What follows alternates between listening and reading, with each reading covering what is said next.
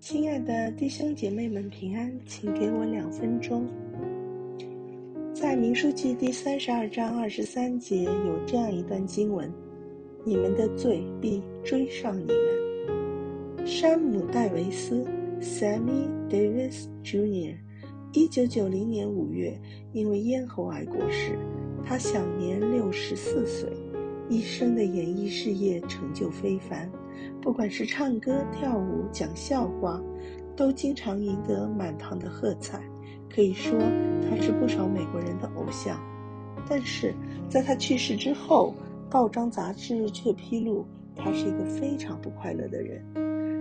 《洛杉矶时报》有篇文章记载，他把自己的痛苦埋藏在酒精和骨科碱中，过着放荡不羁的生活。以为这样就可以稍微弥补两度离婚、子女离弃的伤痛，他总是照着别人的期待来表现，却仍然感到非常空虚。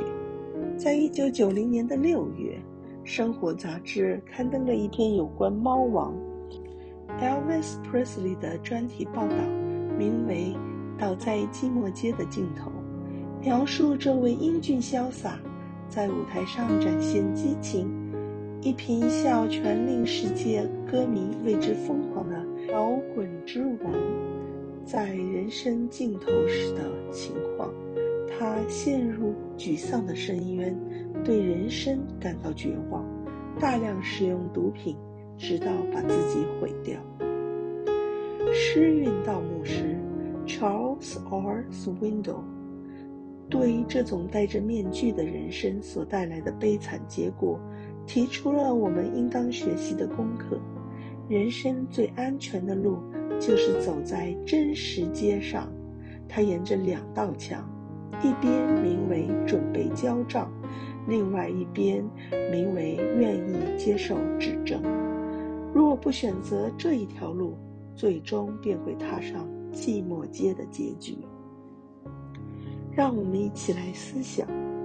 观众席上坐着上帝和天使，而我们真实的生活是在其上演出。让我们来出浮华世界的诱惑，逃避走上寂寞街的结局，怀着准备交账、愿受指正的心，度过每一天。感谢主。